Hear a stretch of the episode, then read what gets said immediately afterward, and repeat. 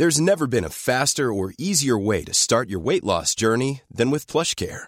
PlushCare accepts most insurance plans and gives you online access to board-certified physicians who can prescribe FDA-approved weight loss medications like Wigovi and Zepbound for those who qualify. Take charge of your health and speak with a board-certified physician about a weight loss plan that's right for you. Get started today at plushcare.com slash weight loss. That's plushcare.com slash weight loss. plushcare.com slash weight loss.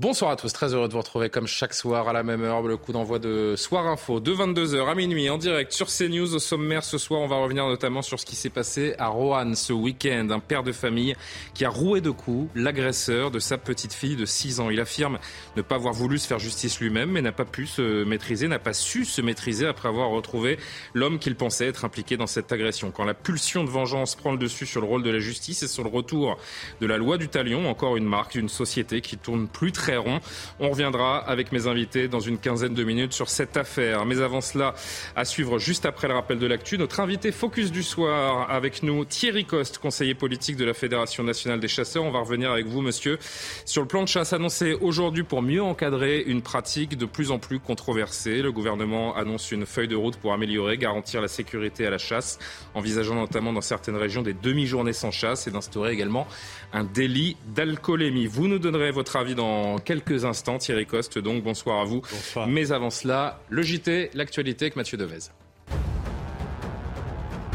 Le projet de la NUPES d'une taxation des superprofits ne remplit pas les conditions selon le Conseil constitutionnel. Il avait été saisi le 26 septembre par Yael Braun-Pivet, la présidente de l'Assemblée nationale. La gauche souhaitait obtenir un référendum d'initiative partagée pour taxer les profits réalisés par certaines entreprises en cette période d'inflation. L'Assemblée nationale rend hommage aux gendarmes tués sur la 13 la nuit dernière dans l'heure. Un gendarme de 47 ans est mort percuté par un camion au cours d'une interpellation de trafiquants de drogue. Tous les députés se sont levés et ont applaudi pendant plusieurs secondes. Le gendarme faisait partie de la section de recherche de Rennes. Il était père de quatre enfants. 30 000 policiers et gendarmes par jour seront mobilisés pendant les JO de Paris 2024 pour en assurer la sécurité. C'est l'annonce faite par Gérald Darmanin devant le Sénat. Le ministre de l'Intérieur a également prévu 35 000 membres de forces de l'ordre pour la cérémonie d'ouverture sur la scène. Enfin, je souhaite la victoire de l'Ukraine. Ce sont les mots du nouveau Premier ministre britannique. Lors de sa première intervention à Downing Street, Rishi Sunak a dénoncé, je cite, la guerre terrible menée par la Russie en Ukraine. Et de son côté, le président ukrainien Volodymyr Zelensky souhaite continuer à renforcer les liens entre l'Ukraine et le Royaume-Uni. Voilà pour l'essentiel de l'actualité. On marque une pause et on se retrouve donc dans quelques instants avec vous, Thierry Coste et euh, Johan Usaï du service politique de CNews qui m'accueille comme chaque soir. Bonsoir et à tout de suite donc. De retour sur le plateau de Soir Info en direct sur CNews pour notre focus du soir, toujours en compagnie du Usaï, évidemment, donc du service politique de CNews. Nous accueillons ce soir Thierry Coste. Rebonsoir monsieur, conseiller Bonsoir. politique de la Fédération nationale des chasseurs. On vous euh, invite, puisque l'actualité autour de la chasse est euh, dense euh, aujourd'hui et cette semaine plus généralement. Le plan chasse annoncé aujourd'hui pour mieux encadrer une pratique que je disais controversée. C'est vrai que euh, on entend beaucoup d'anti-chasse s'exprimer de plus en plus, que ce soit dans la sphère médiatique ou, ou ailleurs. Le gouvernement annonce donc une feuille de route pour améliorer, garantir la sécurité en envisageant notamment dans certaines régions une demi-journée sans ch- sans chasse pardon, ou d'instaurer euh, par ailleurs un délit d'alcoolémie. Ça a fait bondir certains chasseurs. Vous nous donnerez votre avis, Thierry Coste, dans un instant. Mais d'abord, je voudrais vous montrer une séquence, une image, une vidéo euh, qui a été tournée euh, ce week-end. Un incident qui s'est passé dans le Maine-et-Loire. Sept cyclistes qui reçoivent des tirs de plomb de la part d'un chasseur qui tirait la perdrix. Regardez.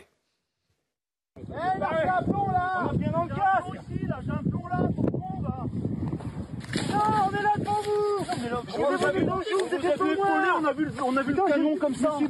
Quand vous êtes mis débile. Ça va pas Là, faut arrêter. moi, je porte plainte. c'est pas possible. Je peux avoir votre identité On vous a vu épauler face à nous. On a dit, tiens, il y a des chasseurs. dans casque. J'en ai pris un dans le casque. Je peux vous dire. Hein. Non mais arrêtez, arrêtez en plus de nier parce que là c'est vraiment insupportable.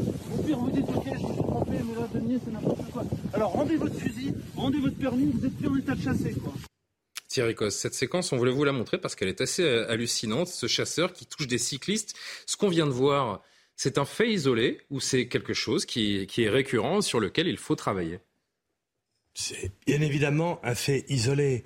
Euh, le week-end dernier et ce week-end, il y aura un million de chasseurs dans les bois et il y aura sans doute, avec le beau temps, 5, 6, 8 millions de gens qui vont se promener dans la nature. Et vous pensez que c'est l'enfer comme ça? Non. Mais ça, c'est totalement condamnable et c'est inadmissible. Le, chasseur a commis une faute. C'est pas la première fois qu'on entend parler d'une balle perdue ou d'un incident de ce type. Mais soyons honnêtes. Moi, je veux bien qu'on raconte tout ce qu'on veut. Mais je vous l'ai dit, un million de gens qui vont dans les bois et 5 millions ou 6 millions qui y vont aussi. Et il y a une cohabitation qui se passe bien. Dans la plupart des régions, ça se passe très bien. Quand ça se passe comme ça, c'est inadmissible. Qu'est-ce qu'on fait? La loi, il n'y a pas besoin de fabriquer une nouvelle loi pour ça on n'a pas le droit de tirer en direction d'une route. Donc le chasseur a commis une faute grave. Il y avait les cyclistes, il aurait pu avoir une voiture, il aurait pu ne pas avoir des plombs, mais avoir une balle. Donc le danger, il est total. Il peut avoir une méconnaissance du terrain et se dire que derrière la forêt, euh, enfin, il n'y a pas forcément de route. Le problème, hmm quand on chasse, on chasse pas comme ça tout seul dans son coin en prenant son chien, son fusil et se balader. On a, on doit être adhérent à une société de chasse, on a des gens qui encadrent, etc. Donc il s'est comporté de façon inadmissible. Il va y avoir une enquête de gendarmerie et euh, la fédération, elle, elle, elle se portera sans doute partie civile parce qu'il faut faire attention. Mais ne commettons pas l'erreur de généraliser. Il y a 90, il y a eu 90 accidents l'année dernière, dont 8 morts. C'est tout ça, c'est de trop, mais on tire 10 millions de balles. Donc ne transformons pas ce qui est une faute grave en une généralisation. Le vrai sujet, il est que aujourd'hui, il y a beaucoup de gens qui veulent aller dans la nature, qui ne connaissent plus comment se passe la chasse, et donc sont inquiets quand ils entendent un coup de fusil, sont inquiets parce que comprendre. quand vous parler beaucoup dans les médias des accidents. On en a cinq fois moins qu'avant. On a l'impression qu'il y en a mille fois plus qu'avant. Désolé, mais c'est comme ça. Donc la réalité, c'est que nous, on doit Ça, c'est l'effet loupe médiatique. mais, euh, un accident, c'est un accident de trop, hein, Thierry Coste. on, est, on est tous d'accord là-dessus. Si vous parliez avec la même intensité des accidents au ski, qui sont ceux où on peut tuer quelqu'un d'autre. Parce que je connais l'argument en disant non mais vous ne parlez que des accidents qu'on peut se commettre sur soi-même. Si on parlait du ski comme ça, on n'aurait plus personne dans nos montagnes parce qu'il y a, y a juste 400,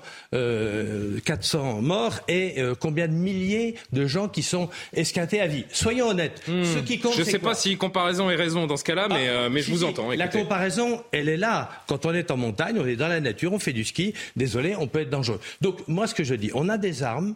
OK. On a aussi une envie, c'est que nous, on aime la nature, on aime la partager et on n'a aucun problème à cohabiter avec les autres. D'ailleurs, je vous fais la remarque, euh, les gens qui demandent l'interdiction de la chasse le dimanche ou ah, J'allais venir, mais... ou les deux, la plupart du temps, ce sont des gens qui veulent quoi? L'interdiction de la chasse tout court. Yannick Jadot a fait la campagne présidentielle là-dessus. Nous, ce qu'on dit, c'est qu'on peut chasser et randonner ensemble. Ça se passe dans la plupart des cas bien, mais il y a des endroits où il faut faire de vrais efforts. Et on a commencé. L'objectif du gouvernement, qui n'a émis que des pistes, je vous rappelle, ce n'est pas une décision. Les négociations vont être engagées. Il y a eu un engagement du président de la République d'améliorer la situation pour mieux partager l'espace pas en interdisant le week-end. Donc maintenant, on travaille. Je vous entends là-dessus, Thierry Coste, mais il y a, vous, vous ne pouvez pas nier, euh, et personne ne le peut d'ailleurs, que notre société euh, évolue dans un sens que certains apprécient, d'autres moins. Peu importe, il y a une crispation grandissante dans notre pays avec des mouvements écolos que vous remarquez, de plus en plus radicaux, cette volonté d'interdire purement et simplement ce, ce type de, de pratique. Est-ce que vous entendez ces, ces gens-là? Ah, cela, pas du tout. Et moi, je pense qu'ils deviendront minoritaires bientôt. À force d'être excessifs on devient minoritaire. Nous, on le voit bien dans, les campagnes. Il y a plein de gens qui disent Moi, j'aime pas la chasse, je comprends pas pourquoi vous allez vous balader avec un fusil dans la nature. Lorsque vous leur expliquez ce qu'est vraiment la chasse, ce qu'est votre passion pour un territoire, ce qu'est votre investissement et votre gestion pour assumer votre passion durablement. C'est-à-dire qu'il faut que vous ayez plus d'animaux le lendemain que la veille. Eh bien, honnêtement, il y a plein de gens qui disent Ah, mais pourquoi on vous emmerde pour ça? On a un contrôle énorme de cette activité. On, a on est le seul pays à avoir une police. On a, il n'y a pas, il a pas un incident qui ne fasse pas l'objet d'une enquête de gendarmerie. Que vous me dites, moi, je, me suis référé à ce, sondage qui était paru il y a quelques mois, qui disait que 55% des Français euh, sont défavorables euh, à la chasse. Ça veut dire que 55% des Français, en fait, ne connaissent pas la chasse. Et s'ils la connaissaient, ils l'approuveraient. C'est ce que vous me dites ce soir? Ah mais je vous le confirme, dans, dans, les régions, en province, ça se passe pas du tout comme dans le microcosme parisien. Pourquoi? Parce que lorsque vous avez un peu de contact avec les gens, c'est exactement comme l'agriculture. Quand vous connaissez pas l'agriculture, vous voyez un pulvérisateur, même si c'est de la bouillie bordelaise, vous avez l'impression que le paysan va tout empoisonner. C'est ça le problème. C'est un problème de culture. Alors, c'est aussi grandement de notre faute. C'est pour ça qu'on a un vrai dialogue. On a créé une alliance des sports et loisirs de nature pour parler avec les cavaliers, les vététistes, les randonneurs. Pourquoi? Parce que quand on ne connaît pas bien quelque chose, eh bien, désolé, surtout quand on a un coup de fusil, on se dit, ah ça y est, les chasseurs, ils sont là tout le temps, ils sont là 12 mois par an. On est là. Déjà, il y a 7 mois où on chasse pas, et dans les 5 mois où on chasse, un chasseur, il chasse 20 jours dans sa période de chasse. Donc ça veut dire qu'on peut chasser et se balader. Moi, j'ai aucun problème. Dans ma commune, je suis dans le Haut-Var, il y a 20% du territoire est occupé le week-end quand on chasse. Ça veut dire 80% du territoire, on peut faire ce qu'on veut. Voilà. Oui, Thierry Coste, vous dites on, peut chasser et randonner ensemble. Oui. Euh, vous êtes un bon lobbyiste, manifestement. Non. Votre discours est bien rodé et ça, s'entend sur ce plateau. Mais il y a des faits qui sont là quand même. Le 11 septembre, une randonneuse blessée à la cuisse par deux tirs de plomb. Le 18 septembre, un père et son fils blessés. Le 1er octobre, un adolescent transporté à l'hôpital après avoir reçu des plombs. Vous avez parlé de faits exceptionnels. Là, ce ne sont pas des faits exceptionnels, ce sont des faits qui sont récurrents. Est-ce que vous comprenez, pardon, est-ce que vous comprenez que manifestement, beaucoup de randonneurs ont peur d'aller se promener en forêt le dimanche ou le week-end? Pardonnez-moi, je chasse beaucoup. Et je chasse beaucoup, pas très loin de sentiers de randonnée. Je chasse très souvent. Je vais dans la nature. Je sens pas un milieu hostile. On n'est pas en train de me cracher à la figure. On n'est pas en train de s'inquiéter. Non, mais là, ce sont des tout. faits. Non, mais attendez, vous, devez, vous venez de m'en citer quatre. Ah, Alors, moi, je vais vous dire. Un fait par semaine vous, depuis la reprise de la chasse. Vous savez combien. Alors, je pense qu'on aura beaucoup moins de blessés et de morts cette année que l'année dernière. on continue. Le but, c'est zéro. Le, but, c'est zéro. pas moins, c'est zéro. Alors, pardonnez-moi. Hum vous habitez une maison Non. Non. Bon, vous habitez un appartement Oui. Parfait. 22 000 morts par an dans les habitations. on fait comment Ah, non mais allez-y alors. Non mais si vous voulez faire ça, moi je peux faire ce débat stupide. Mais ce veut dire, pardon, c'est-à-dire que 8 morts sur une saison de chasse, vous semblez dire c'est rien, c'est insignifiant. Non, on dit pas ça. On dit c'est 8 morts de trop. Comment on fait pour qu'il y ait le moins de morts possible Alors justement c'est là-dessus où il ne faut pas généraliser. Moi, quand vous me faites l'inventaire de quatre faits divers, pardonnez-moi, pas des faits divers, des faits précis. Ça a tendance un peu à m'énerver. Ce sont des faits réels qui ont marqué ces si Non, mais attendez, c'est facile. Alors dans ce cas-là, il faut interdire toute la chasse. Je vais vous raconter une histoire. Elle est simple. Hein il y a 40 morts par an hein, dans des voitures qui tapent des animaux de la faune sauvage. Il y a quatre fois plus de morts avec des accidents de voitures avec des humains et des sangliers et des chevreuils qu'à la chasse avec des fusils. Pardonnez-moi. Donc, il faut garder, il faut raison garder. Et après, nous, on doit faire notre boulot. Le jour où on n'aura plus d'accidents, on sera heureux. Ceux qui sont anti-chasse, je vous rassure, même si on dit pour l'alcool, il n'y a pas de problème, ils disent ah mais vous dites ça parce que si on dit euh, il y a des endroits où on ne chasse pas le dimanche. Dans les forêts périurbaines, on ne chasse pas le dimanche et on trouve ça. A priori, tous les, enfin, la plupart des chasseurs chassent le dimanche. Donc, euh, empêcher la chasse le dimanche, ça veut dire empêcher la chasse. Mais bien sûr, quasiment. Mais, Je voudrais qu'on avance, qu'il nous reste peu de temps, Thierry Coste, et c'est passionnant de vous avoir. Vraiment, on n'a pas parlé donc de cette feuille de route pour améliorer, et garantir la sécurité à la chasse, envisageant notamment donc certaines régions des demi-journées sans chasse et aussi d'instaurer un délit d'alcoolémie on peut se dire que la chasse implique une responsabilité et dire qu'on interdit l'alcool, c'est du bon sens? Alors, Votre réaction par rapport à cela Notre réaction, elle est très simple. Alors moi, j'ai juste vu une chose aussi, c'est que sur tous les accidents mortels l'an passé, ils ont été au nombre de 8, et vous l'avez dit, aucun n'était lié à l'alcool. Donc je me demande si cette mesure-là est vraiment nécessaire et, à propos. et s'il n'y a pas d'autres choses à faire pour éviter ces morts vu qu'ils n'étaient pas liés à l'alcool. Si, si. nous, on pense qu'il y a beaucoup plus de choses à faire et c'est ce qu'on fait depuis des années parce qu'on doit former l'individu. Lorsque on organise une chasse, c'est collectif. Quand, on, quand quelqu'un à chaque fois qu'on a une chasse, on doit donner les consignes de tir. Mais on fait beaucoup mieux que ça aujourd'hui. Et c'est pour ça qu'on a réduit. C'est que lorsque vous avez la responsabilité de placer les chasseurs sur une ligne, il faut que celui qui est l'organisateur soit responsable, il est responsable pénalement, de la formation. C'est-à-dire qu'il faut expliquer que là, il y a un chemin de randonnée, là, il y a peut-être une maison, là, il y a peut-être un caillou où vous pouvez risquer un ricochet. Parce que c'est ça aussi la différence. C'est sur le terrain, c'est localement. Si alors, je alors moi, je vais vous poser la question à, l'envers de, à l'envers de ce qu'a posé Johan Usaï.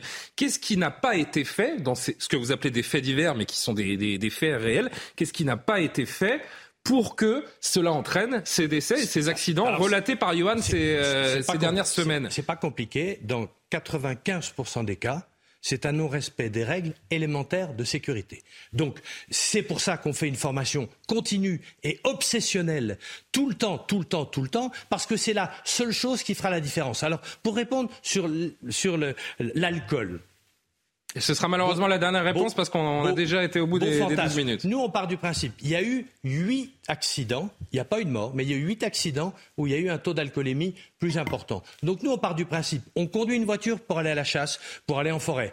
On, on se déplace éventuellement en forêt avec la voiture et on rentre chez soi. Donc on ait le même taux d'alcoolémie que celui qu'on a pour la voiture on ne voit pas où est le problème. on n'a pas. Ça, y a consensus. On est. C'est vrai que la galinette cendrée nous a un peu collé à la peau pendant longtemps. Alors pour les plus jeunes d'entre nous qui nous regardent, c'est le sketch des, inconnus. On est dans un stéréotype total du chasseur alcoolique, voilà. Qui étaient tous les deux à peu près sous et qui, et qui tiraient plutôt dans une cocotte, dans une caisse. Donc ce que je veux dire par là, c'est qu'on a fait beaucoup d'efforts. On doit continuer et je pense qu'on n'a aucune difficulté à cohabiter avec l'ensemble des autres utilisateurs de la nature. Comment on fait les alcotests en forêt en quelques secondes? Comment, comment on met en place une mesure comme ah celle-là? Comment on mesure l'alcoolémie des chasseurs on a des pendant les parties de chasse? on, a, on a des gendarmes qui se mettent au rond-point quand vous sortez d'une ah, chasse. D'accord, donc au moment où vous sortez de la chasse, c'est pas dans les bois. Et, vous avez dans les bois, mais avec un alcotest, il n'y a aucun problème. Ah Nous avons 2000 policiers de la chasse et de la pêche dans ce pays. C'est pas rien. Merci euh, Thierry Cos de nous répondre avec euh, autant de, de conviction. On voit que la chasse c'est une passion aussi. Mais c'est euh, ma passion. Et, et, qui se transmet de, de, père en fils, souvent de mère en fille. D'ailleurs, il y a, y a beaucoup de, y a bien, plus de femmes. Est-ce que juste en un mot parce qu'on est très en retard. De plus en, plus. En termes de mixité, on est. vous avez des chiffres? Aujourd'hui, il y a de plus en plus de femmes. Il y a, il y a 30% des, des jeunes qui passent l'examen du permis qui sont des femmes aujourd'hui, alors que c'était 3 ou 4% avant. Et les couples passent ensemble le permis. Thierry Coste, conseiller politique de la Fédération nationale des chasseurs. Merci d'avoir été avec nous sur euh, CNews. Merci Johan. Je vous garde puisque Soir Info revient avec nos invités pour la suite des débats. tout de suite. De retour sur le plateau de Soir Info, on est ensemble pendant plus d'une heure sans pub pour euh, décrypter, débattre de ce qui fait l'actualité. Johan est toujours présent. J'accueille Véronique Jacquier. Bonsoir, chère Véronique. Vous êtes bien entourée. À votre gauche, Alexandre Devecchio, rédacteur en chef du Figaro. À votre droite, Jean-Sébastien Ferjou, directeur de la publication Atlantico. Bonsoir, messieurs. Et pour le deuxième soir consécutif, parce qu'il a été très bon hier et qu'on avait envie de le revoir, donc il m'a flatté, donc il est de retour. Vous avez compris ce qu'il faut faire pour euh, revenir. Sébastien Codesso, avocat pénaliste. Bonsoir, maître, et merci d'être euh, présent. Je retrouve mon sérieux parce que notre premier sujet, il est important. Ce père de famille qui se fait justice lui-même. On va y revenir dans un instant, en effet, puisque Myriam Essama a la bonne idée de me rappeler qu'à 22h30 quasiment, on fait d'abord un point sur l'actualité. Mathieu Devez. Ambiance électrique aujourd'hui à l'Assemblée nationale. Une passe d'armes a opposé le ministre de l'Intérieur Gérald Darmanin au député LFI Thomas Porte au sujet de l'extrême droite.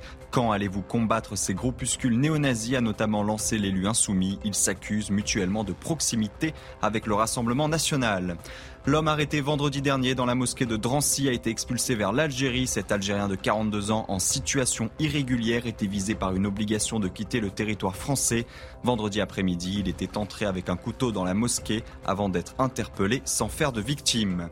Et puis Giorgia Meloni a présenté son programme au Parlement. La nouvelle première ministre italienne dément être fasciste et ancre son pays dans l'Union européenne et l'OTAN. Elle promet que l'Italie restera un partenaire fiable de l'OTAN en soutien à l'Ukraine. Et concernant l'Union européenne, l'approche italienne n'est pas de freiner et saboter l'intégration, mais de faire mieux fonctionner la machine communautaire. Et nous sommes de retour. Donc, euh, je le disais, avec ce père de famille qui se fait justice lui-même. Ça s'est passé à Rouen ce week-end. Un, père de famille qui a roué de coups l'agresseur présumé de sa petite fille de 6 ans. Il affirme ne pas avoir voulu se faire justice lui-même, mais n'a pas pu se maîtriser après avoir retrouvé l'homme qu'il pensait être euh, impliqué donc dans cette agression. Tous les détails, les explications des faits avec euh, Amaury Bucco du service police-justice et on en discute tous ensemble. Un mineur de nationalité guinéenne de 16 ans en situation irrégulière est poursuivi pour agression sexuelle aggravée sur mineur de moins de 15 ans. Il est reproché au jeune homme d'être entré dans une maison dans la nuit du jeudi au vendredi à Rouen et d'avoir agressé sexuellement une petite fille de 6 ans dans sa chambre. Alors, c'est la mère hein, de la petite fille qui a sonné l'alerte après être tombée nez à nez avec l'agresseur présumé qui logeait dans le quartier. Le lendemain, aidé de voisins et d'amis, la famille a décidé de monter la garde devant la maison et elle aurait euh, surpris euh, le jeune homme en pleine nuit en train euh, d'escalader la clôture de la maison. Alors après avoir été reconnu par la, mère de famille. Hein, bah, ce jeune homme, il aurait été frappé par le père et plusieurs de ses proches avant d'être remis à la, police. Il a été ensuite placé en garde à vue, hein, ce mineur isolé. Il a nié les faits et déclaré vouloir porter plainte pour les, les coups reçus. Le parquet, euh, de son côté, a demandé et obtenu hein, sa mise euh, en détention provisoire. Et puis une seconde enquête a été ouverte, hein, nous révélait le parquet, cette fois-ci à l'encontre du père de famille et de ses proches pour les faits de violence aggravée. Et avant d'en discuter, écoutez la réaction du procureur de la République de Rouen qui est revenu tout à l'heure dans l'heure des pros avec Pascal Pro sur les faits le mineur en question. Euh, il sera euh, roué euh, de coups. je peux même parler, moi, d'un véritable déchaînement de violence. De, on il a été vraiment tabassé et les mots restent encore faibles. Celui-ci était au sol, frappé à coups de pied, à coups de poing, fouetté avec, avec un câble électrique. il a fallu qu'un des requérants qui habitait à proximité appelle les services de police, lesquels se sont immédiatement rendus sur les lieux, ont réussi, si vous me permettez l'expression, à extirper euh, le mineur euh, des mains euh, de ses assaillants. La priorité a été donnée, je pense que vous le comprendrez tous, à la gestion et à la prise en compte de ce mineur dans le cadre de la procédure d'agression, parce que les personnes qui étaient là disaient que c'était que c'était la personne qui avait qui, avait agressé la petite fille. Donc les, fonctionnaires de police vont interpeller ce jeune, le conduire à l'hôpital parce qu'il est passablement et salement amoché, et un certificat médical mentionnant une unité de 10 jours lui sera euh, délivré avec l'ensemble euh, euh, des constatations faites par, par les médecins.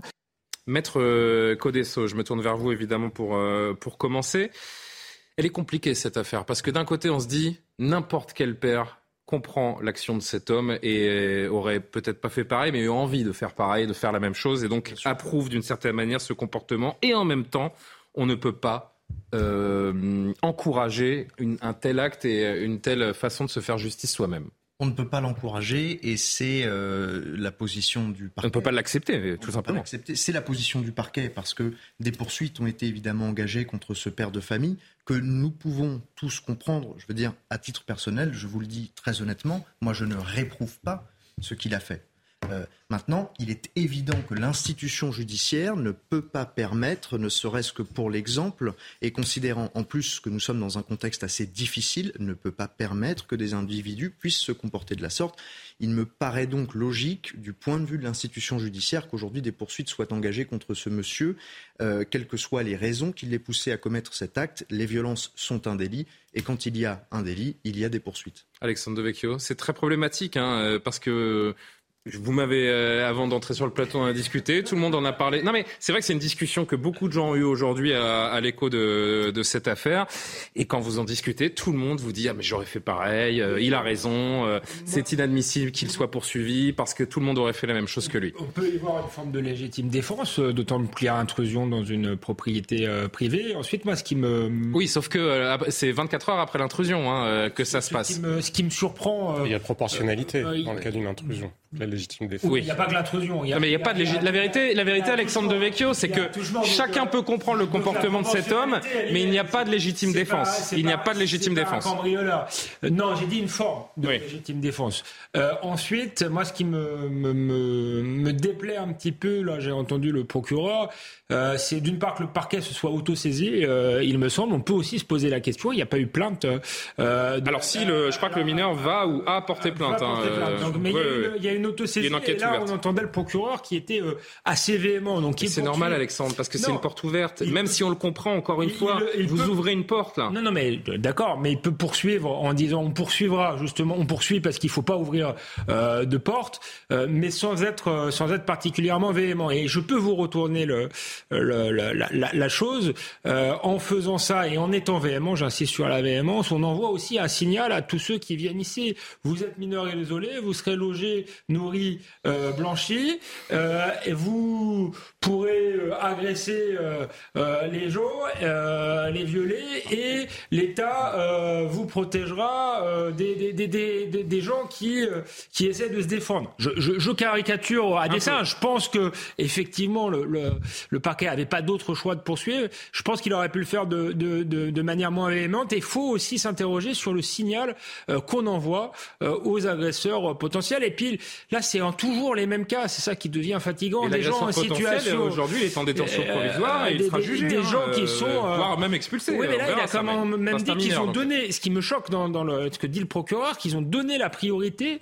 Euh, ce qui leur paraissait le plus urgent, c'était euh, voilà, le, le, le, de prendre en compte euh, l'agresseur qui finalement se retrouve dans la peau de, de l'agressé. Il ne faut pas oublier que le père de famille est aussi une victime et c'est peut-être la première victime et la plus et c'est sans doute d'ailleurs la plus importante des victimes dans cette affaire. Alors, chacun a envie de réagir. Je vous vois euh, sur vos sièges. Je voudrais juste ponctuer notre euh, discussion de euh, cet extrait. C'était sur C8 chez Cyril Hanouna tout à l'heure. c'est le voisin qui a repéré. Alors, l'histoire, elle est complexe, hein, parce que donc vous avez l'intrusion dans la nuit. Le lendemain matin, la femme a alerté son mari en disant que quelqu'un a pénétré la chambre de, leur fille et l'a agressé. Et ce père de famille commence à se demander ce qui se passe. Un, il explique la situation, une description est faite de ce mineur, et un voisin, le lendemain, alors que tout le quartier est un petit peu euh, sur le qui-vive, repère ce, garçon et c'est lui qui prévient la famille. Je l'ai trouvé, regardez, on va faire une photo pour voir si c'est bien lui, pour montrer à madame, la maman, si c'est si bien lui, et ensuite on va euh, s'occuper de son cas. Et c'est le voisin qui a repéré le, mineur, donc, a témoigné tout à l'heure sur C8. Écoutez-le. Moi et mon pote, ils veulent essayer de nous coller un soi-disant violence en, en réunion, c'est ce, j'en passe. C'est ce qu'on lit, exactement. Oui. pas de problème. Donc maintenant, je vais vous dire autre chose. Ça peut encourir jusqu'à 5 ans de prison pour un père qui défend sa famille et un mec qui, soi-disant, a 16 ans. Il n'a pas 16 ans. Et je suis pas au PJ, je suis pas qualifié et je, suis je pense que je suis assez physionomiste pour reconnaître un mec de 16 ans d'un mec d'une vingtaine d'années, t'as vu Au bout d'un moment, c'est compliqué. Le mec, bien sûr que dans ses papiers, il a 16 ans. Sinon, il va finir où? Rétention, contrôle judiciaire, euh, contrôle judiciaire, pardon, euh, contrôle de euh, centre de rétention plutôt. Il, va être, renvoyé dans son pays. Fou mineur. moins de 16 ans, il va pas être renvoyé.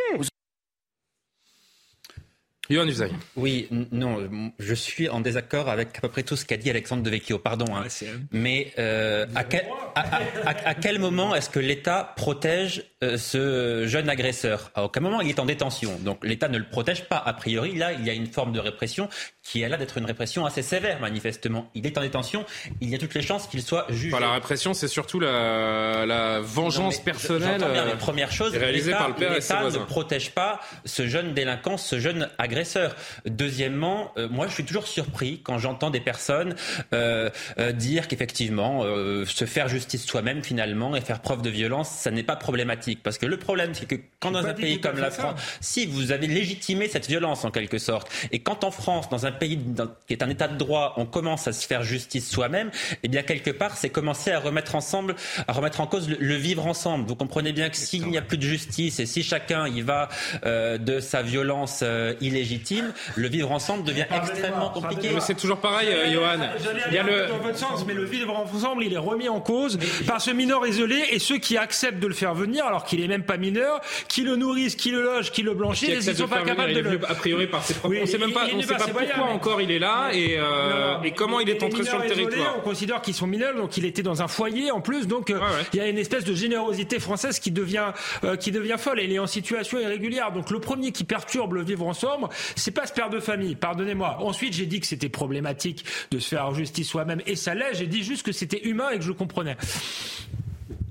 Je voulais rajouter un oui, mot. Bah oui, oui c'est pour ça que je me tais, que je vous laisse euh, conclure. Allez-y, allez-y. Rajouter un mot, effectivement, sur le fait quand même qu'on ne peut pas nier que cette affaire soit symptomatique de quelque chose. C'est-à-dire que si les Français ont manifestement, et ça c'est incontestable, de plus en plus souvent envie de se faire justice eux-mêmes, c'est précisément parce qu'ils ont de moins en moins confiance en la justice de notre pays. C'est tout, le, cœur du problème. Parce qu'il y a de plus en plus de cas, et de cas euh, emblématiques, médiatiques, qui montrent qu'effectivement, la justice n'est pas toujours au rendez-vous dans ce pays. De plus plus en plus de gens, Véronique Jacquier et Jean-Sébastien Ferjou, de plus en plus de gens ont envie de se faire justice eux-mêmes. Ça dit forcément quelque chose de notre société. Je rappelle qu'il y a une semaine à peine, je crois, on parlait de ce cas à Nantes, dans le quartier Bellevue, où ce sont des, des, jeunes du quartier qui ont réussi à interpeller euh, le violeur d'une femme et qui commencent un peu à faire la police eux-mêmes dans ce quartier. Voilà où nous en sommes dans, dans la France de 2022. Euh, dans le quartier Bellevue de Nantes, euh, des jeunes qui font la police eux-mêmes. Là, il y a plus une question de, de justice, mais qui est, ce qui est quand même. Là, c'est la loi du talion, hein. c'est rien d'autre. Hein. Mais non, mais c'est que la justice a fait son travail.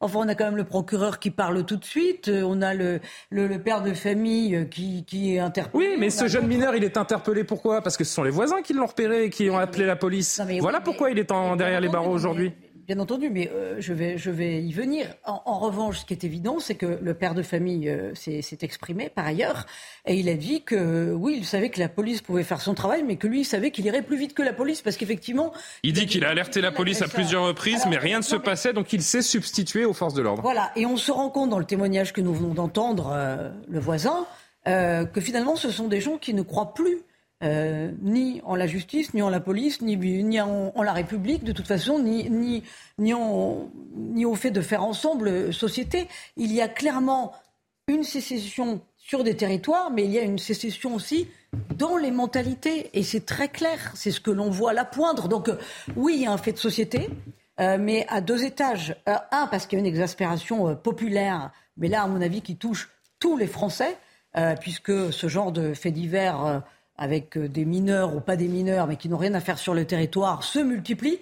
Donc il y a quand même aussi un miroir déformant de bah, on va agir, puisque finalement tous les jours on nous dit qu'il y a des drames épouvantables et que l'État ne peut plus rien faire. Euh, et puis il y a ensuite, dans des quartiers ou dans des territoires, des personnes qui depuis bien longtemps ont décidé de faire sécession de faire justice eux-mêmes. C'est pas tout à fait nouveau. On en parle de plus en plus, mais pas tout à fait nouveau. Jean-Sébastien Ferjou, je vous entends tout de suite. Je voudrais juste qu'on entende ce dernier extrait du procureur de, Rouen qui euh, explique, bah, et c'est son rôle évidemment, on ne peut pas attendre autre chose de lui, que seule la justice doit faire ce travail. Écoutez-le. Je ne peux pas accepter qu'on se fasse justice soi-même. Je ne peux pas accepter que dans un état de droit, dans un état de droit comme le nôtre, chaque citoyen puisse s'arroger le droit de se faire justice lui-même au mépris euh, des fondements et des principes, je dirais, euh, fondamentaux euh, de notre société. En France, on ne se fait pas justice hmm. soi-même. En Donc le père sera poursuivi ah ben, une enquête est ouverte. Je peux vous dire qu'une enquête est ouverte. Et la deuxième chose, pour des faits oui, et pour des faits de, violence aggravée, euh, une enquête est ouverte. Et ça, je confirme. La justice a fait son travail et la justice continuera à faire son travail s'agissant aussi euh, euh, des, faits de violence qui sont reprochés, parce qu'on ne peut pas accepter que l'on puisse se faire justice soi-même sur le territoire national, parce que c'est une, je dirais, c'est une porte ouverte à beaucoup de dérives, à beaucoup d'arbitraires, et notre société ne peut pas et ne doit pas l'accepter. Euh, Jean-Sébastien, certains vont juger la réaction de ce père en disant euh, évidemment que son acte de, vengeance est à condamner, mais vous vous souvenez, euh, et vous étiez probablement sur ce plateau ce, soir-là, lorsque cette, vieille dame de 89 ans à Cannes avait été agressée par trois jeunes, le maire David Lisnard, qui avait tweeté dans, les heures qui avaient suivi sur les réseaux sociaux, il avait dit si ça avait été ma mère, c'est moi qui dormirais probablement en prison ce soir espèce de, contagion de cette envie euh, générale de, passer à l'acte parce qu'on estime que la justice ne va pas assez vite et trop laxiste mais oui, et j'avais dit à ce moment-là que je trouvais que ce tweet-là de David Lisnard était déplacé. Un responsable politique ne peut pas s'exprimer comme ça. La question n'est pas qu'humainement on le comprenne euh, ou non. Un responsable politique ne peut pas s'exprimer comme ça, parce que je suis entièrement d'accord avec ce que disait Johan Usac. On ne peut pas rentrer dans cette logique-là. Imaginez que, par exemple, le père, d'ailleurs, tout simplement, se soit trompé euh, de mineur. Enfin, vous imaginez l'espèce d'enchaînement absolument épouvantable. Maintenant, sur le fond, parce qu'ils ont pris le temps de comparer la photo, de la montrer à la mère pour être sûr que c'était lui, et ensuite aller lui régler son compte, si je puis dire. Et euh, bon, mais Très bien. Non, je rappelle juste les faits. Non, mais, vous avez raison. Je, ne les approuve pas et je les Ce sera le cas échéant à prendre en compte euh, dans l'enquête qui vise euh, le père de famille en question. Le sujet n'est pas qu'il soit condamné une peine atrocement lourde. Le sujet est que, oui, forcément, le coup doit être marqué et il est normal que le parquet s'autosaisisse quand bien même le jeune n'aurait pas porté plainte en la matière. Maintenant, une fois qu'on a dit ça, moi je trouve qu'il y a une double comparaison à faire dans cette affaire, dans cette histoire-là. Il y a la comparaison que la différence de traitement entre ce jeune-là et le père et que se serait-il passé avec ou sans l'intervention justement du père et des voisins. Moi, j'ai posé la question aujourd'hui justement à des responsables de forces de l'ordre. Qu'est-ce qui se passe dans ces cas-là? S'il y a une intrusion à domicile la nuit et des faits d'attouchement sexuel, est-ce que ça devient une priorité pour la gendarmerie ou pour la police? La réponse est malheureusement non, ça n'est pas un viol. Ce sont des attouchements sexuels. A priori, ça relève de l'agression sexuelle. C'est délictuel. Ça veut dire que vraisemblablement, et c'est ce que le père a constaté, la police ne met pas des moyens, ou la gendarmerie ne met pas des moyens à l'infini pour essayer d'éclaircir ce genre d'histoire. Premier point, si l'affaire n'est pas médiatisée, que se passe-t-il pour un jeune homme, un mineur isolé euh, comme, euh, comme celui-là l'est? Ce qui se passe, c'est que vraisemblablement, il écopera d'un suivi psychologique. C'est ça la réalité. Il ne sera pas expulsé, il écopera d'un suivi psychologique psychologique. Il faut quand même se rappeler que pour la petite fille en question, comme pour sa famille, c'est un traumatisme qui est absolument majeur parce qu'il y a non seulement les agressions sexuelles sur une enfant de 6 ans, mais aussi le traumatisme que représente le fait de s'être fait agresser chez soi. C'est-à-dire que votre zone de confort, la solution, Quelle est la solution, la solution, c'est que nous soyons exigeants vis-à-vis de l'État, c'est qu'on arrête les conneries sur le Donc il faut que la justice passe, de faire que les des, violences sexuelles et sexistes adaptées à la de gravité des Non, mais faits. pardon, je vous réponds, de faire des violences sexuelles et sexistes à tout bout de champ sur les plateaux télé parce que ça ne mène à rien et qu'on mette les moyens à la justice parce que la réalité c'est que le contentieux sexuel il est en train d'exploser, d'exploser et que donc dans un cas pareil, vraisemblablement ce jeune homme n'aurait rien ri- risqué. Et d'un dernier mot, sur ce, quelle- une solution peut-être, c'était la proposition justement de Bruno Retailleau. Moi je la trouve très intéressante, je crois que vous la trouviez un peu technique euh, il y a quelques jours, mais vous savez de rendre l'État responsable Ah oui. civilement. Oui, mais vous allez encore plus loin dans la. Non mais pardon, oui mais dans pardon la- Julien, parce que la responsabilité civile, Judi- judiciarisation dire de la vie politique. Oui, mais la responsabilité civile, ça veut dire que le pénal, c'est pour condamner euh, le crime, le délit, etc. Non, mais avant de Le condamner civil- l'État, peut-être qu'on pourrait Non, lui donner l'occasion de retrouver un, Oui, mais un Julien, poil le problème, c'est qu'en euh, tant que citoyen, nous n'avons malheureusement pas grand-chose à faire pour changer d'un coup de baguette magique la sociologie des magistrats, pas grand-chose à faire pour changer l'engorgement des tribunaux. Donc, à minima, si l'État est sous une, sous une contrainte financière, parce que la responsabilité civile, c'est ça. La responsabilité civile, c'est indemniser où le est la préjudice. responsabilité de l'État là-dedans? À quel moment l'État a failli dans ce cas précis? Mais c'est là, en l'occurrence, il y a un mineur, il y a un mineur isolé. Oui, mais et, qui a et été par ailleurs, qui n'est pas en situation irrégulière sur le mais il y avait- territoire. mais Parce qu'il est mineur. Mais, ju- Non, mais- donc, Johan, à quel moment l'État a-t-il failli dans ce cas précis l'enquête- pardon Y a-t-il eu l'enquête L'enquête, l'enquête a-t-elle été menée? Alors, maître, peut-être peut trancher là-dedans. Maître euh, Il a été repéré. Il n'y a pas eu de ronde. Il y a Jean-Sébastien. pas eu de ronde dans le Je quartier. suis sûr que Maître Codesso. a été menée. Alors ça, je, je vais nuancer euh, votre propos. La police ne va pas donner la priorité à des faits parce qu'ils seraient criminels et, et- et Je pas, pas et je délictuels. juste ça n'est pas une priorité. Non, mais vous disiez tout à l'heure que les policiers n'allaient pas intervenir en priorité sur des faits d'attouchement sexuel parce que c'est moins grave qu'un viol ou quoi que ce soit. Là, on est dans une situation, il y a quand même un critère d'urgence. Je pense que les policiers, il me semble que le père de famille, le lendemain de l'agression présumée, est allé déposer plainte au commissariat et je pense très sincèrement que la police a commencé dès le départ à faire le nécessaire. Oui, sauf que les voisins l'ont trouvé avant la police. Les voisins l'ont trouvé à- avant la police. Bon, c'est un concours de circonstances et ils y pas. ont passé. Ils ont apparemment fait euh, constituer un petit groupe et ils y ont Oui, oui, passé c'est la ça. journée, de, de, de- de ce que j'ai compris. Ouais, ouais, ouais. La police est par ailleurs appelée sur évidemment d'autres choses, d'autres missions. Mais euh, bon, je crois que la police a quand même fait son, son travail. J'en en- ai parlé aujourd'hui avec un Véronique. général de gendarmerie que vous connaissez, Julien, justement, le général Cavalier, qui Oui. a dirigé, pour le coup, la sécurité dans des régions en- entières et qui me disait malheureusement, évidemment, qui ne justifiait pas le fait que ça se passe comme ça, qui me disait malheureusement, l'État de, enfin, de, de, de la société française et les moyens dont dispose la Il faut justice, qu'on avance, que ces cas-là ne sont pas une priorité. Oui, Dernier pardon, mot, euh, un détail, Véronique. il me semble. Oui, un mot sur, euh, enfin un coup de projecteur sur, euh, sur ce soi-disant mineur isolé, parce qu'il a officiellement 16 ans.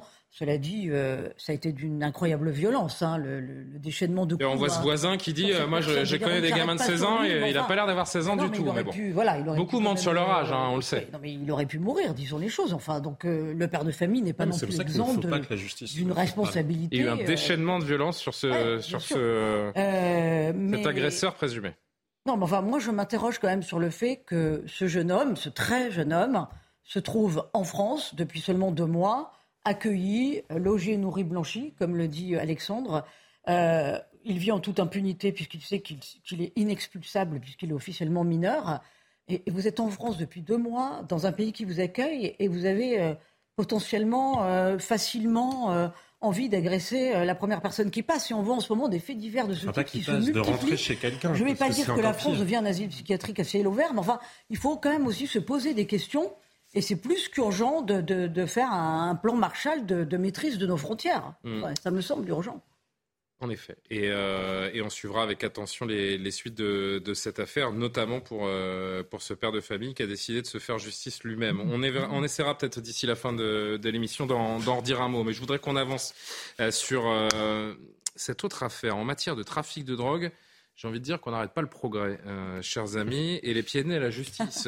surtout, le parquet de Créteil indique qu'un drone s'est posé dimanche dans l'enceinte de la prison de Fresnes, dans le Val-de-Marne. L'appareil transportait des téléphones portables, des chasseurs USB et des euh, savonnettes s'apparentant pardon, à du cannabis. Thomas Chama nous en dit plus. C'est en pleine nuit, aux alentours de 4h30 du matin ce dimanche, qu'un drone se pose au milieu d'une cour de promenade de la prison de Fresnes. À son bord, quatre téléphones et deux pains de résine de cannabis destinés à des détenus. Une enquête confiée à la brigade de gendarmerie des transports aériens a été ouverte pour engagement au maintien par le télépilote d'un aéronef circulant sans personne à bord au-dessus d'une zone interdite. De leur côté, les agents pénitentiaires déplorent un manque de moyens pour lutter contre ce type de délit. Tandis que la délinquance ne cesse d'évoluer techniquement, les administrations telles que les forces de sécurité publique doivent pouvoir adapter leurs moyens afin de faire face à ces nouveaux fléaux. En juillet, un homme de 19 ans était condamné à 20 mois de prison ferme pour avoir livré des produits illicites par drone pendant plusieurs semaines à la maison d'arrêt de Sequedin, près de Lille. Maître Codesso, incroyable. Hein. on, est, on est surpris mais j'ai envie de dire qu'on ne devrait pas l'être. On doit, on doit se garder d'être euh, admiratif du Non, non, je dis on est surpris, mais on ne devrait pas l'être. Mais, mais, on est euh, évidemment surpris. Euh, je veux dire, on, se rend compte aussi, et c'est une vérité. Je veux dire, la criminalité, la délinquance a toujours une, longueur d'avance sur les services de l'État, et on le, on le. On se dit, mais on imagine qu'elle a une longueur d'avance, sauf quand elle est en prison. Pardon, maître, mais on se dit que bon, la longueur d'avance s'arrête là où la détention commence. Ça finit toujours avec avec la prison, mais je veux dire une longueur d'avance sur les moyens qui sont hmm. employés. Euh, je, il suffit de constater, euh, vous savez, vous rentrez dans n'importe quel commissariat euh, à Paris ou en Ile-de-France, vous verrez, ils n'ont pas de drone. Hein. Euh, ils ont rien du tout. Ils ont des imprimantes qui fonctionnent pas. Ils refont eux-mêmes le carrelage dans les. Enfin, vous voyez, ils ont pas de moyens. En revanche, en face, ils ont des personnes qui ont la possibilité de se livrer des téléphones. Bah, les prisons aussi, hein, ce sont des cloaques, hein, euh, par ailleurs. Hein, évidemment. C'est un autre sujet, mais les prisons sont indignes et, insalubres. C'est un autre sujet. C'est pas de ça dont il est question là. Hmm. Là, il est question des moyens qui peuvent être mis en place. On n'a pas donné la marque des téléphones qui étaient livrés, mais c'est certainement des téléphones qui sont meilleurs que, que le mien. Hein. Hmm. Euh, donc, je, je, vous dis, cette longueur d'avance peut surprendre, absolument. Et euh, on parle d'un phénomène euh, isolé, mais en fait pas du tout. Euh, regardez cette image qu'on a, retrouvée, que la rédaction de CNews s'est procurée aujourd'hui. ça se passe dans une prison du, du Rhône. C'était il y a un mois à peine. Et euh, voilà cette même affaire. Alors c'est pas Fresnes, c'est pas l'image du, du week-end dernier. C'est une image qui a un mois où vous voyez clairement le drone s'approcher de, de, la cellule avec un petit colis euh, au bout de la ficelle. Et c'est le c'est le détenu qui a commandé son petit pactage qui euh, qui filme cette scène. Ça se passe donc près de près de Lyon et, et voilà donc un phénomène qui n'est qui n'est pas du tout isolé. La vérité, Alexandre, c'est que nos prisons sont des passoires. Oui, la, la poste est moins efficace chez moi. Je sais pas pourquoi possible. je n'arrive pas à trouver ma ma boîte aux lettres. Je fais passer le, le message euh, en, en, en, passant. On en rit, mais. Mais, euh, ouais, on connaissait. moi, je connaissais. On avait d'autres images que vous auriez pu montrer, les colis en fait, qui qu'on balançait. Mais ça, c'est fini là. On a passé un autre cap. effectivement, on a passé un cap. Bon, c'est encore une fois le, le, témoignage de, de, de l'impuissance de l'État. Hein. C'est ce qu'on dit tous les soirs dans tous les domaines, jusque dans le domaine de la prison. Euh, ensuite, je pense qu'il y a aussi euh, une dimension qu'on ne voit pas, c'est qu'effectivement, comme les prisons sont insalubres, comme euh, elles sont surpeuplé, il faut faire baisser la température. Je suis persuadé qu'il y a une forme de, de, de, tolérance. Si ce sont des, des passoires, c'est aussi euh, parce qu'on l'accepte. Donc là, on apprend que s'il y a des, euh, des savonnettes de cannabis, c'est a priori que des gens euh, fument du cannabis euh, euh, en prison, ce qui paraît aussi on achète la paix sociale. totalement aberrant. Donc on, achète une forme de prête sociale. La solution est de construire des prisons, des prisons saines, salubres. malheureusement, on n'y est pas. Le, le, le, Emmanuel Macron on avait prévu un certain nombre, il en a fait euh, la moitié. C'est pas payant politiquement de, construire des prisons. Et oui, et c'est pas payant d'être gardien de prison non plus. Ça ne, ça ne voit Moi, pas je vous dis pendant le, mandat, mais je pense que c'est plus que nécessaire et que pour le coup, l'insécurité a un coût qui serait beaucoup plus lourd qui est beaucoup plus lourd que, que, ne le serait la construction massive de, de, de prisons. Mais là, on vous parliez de plan Marshall tout à l'heure, euh, Véronique. Il faudrait peut-être un plan Marshall également. Mais en fait, il faut des plans Marshall pour tout. Il faut des plans Marshall, j'ai envie de dire. les grands esprits se rencontrent. Il faut des plans Marshall. Mais euh, on en sourit. Encore une fois, je vais retrouver mon, mon, sérieux. Mais je vous dis, quand vous avez un gardien de prison de la, de la, de la pénitentiaire, un, un, un, un, homme ou une femme qui gagne 1300, 1400 euros par mois, mais moi, je vais pour 1300, 1400 euros, je prends pas le risque de me prendre un, un coup de couteau ou, euh, ou d'essayer d'empêcher euh, des, des, deals entre détenus parce que, parce que vous ne pouvez rien faire. Maître, je reviens vers vous tout de suite, Véronique. Évidemment, il y a, bon, il y a une vraie misère qu'on a déjà largement évoquée. Il faudrait au bas mot 40 000 places de prison supplémentaires. Mais euh, je crois qu'il faut voir un peu plus loin. Euh, les moyens, il faut aussi les mettre sur la recherche, sur la technologie. Euh, L'armée, là, en prévision des JO de 2024, planche justement euh, sur, bah, il y a des annonces de Gérald Darmanin, on en parlera tout à l'heure aussi. la technologie des drones, et mmh. on est déjà en train de réfléchir à comment neutraliser ce genre euh, de délinquance via les drones avec des lasers. Il va y avoir des, avec, des batailles de drones. Des, euh. non, mais avec des super drones qui lâcheraient leur filet sur ces drones-là pour les empêcher de, de, livrer, Wars, euh, de, livrer, la drogue ou de livrer des téléphones portables. Donc il y a des choses. Des drones pour chasser des drones qui chassent d'autres drones. Il y a des choses qui en ce moment la sont guerre des drones. Il y a des gens qui ont aussi un cerveau et une longueur d'avance. Il ne faut pas être défaitiste quant à ces questions. Maître, je vous voyais me, solliciter il y, a, il y, a, un instant. C'est vrai qu'Alexandre a raison d'une certaine manière. Euh, pourquoi nos prisons sont des passoires?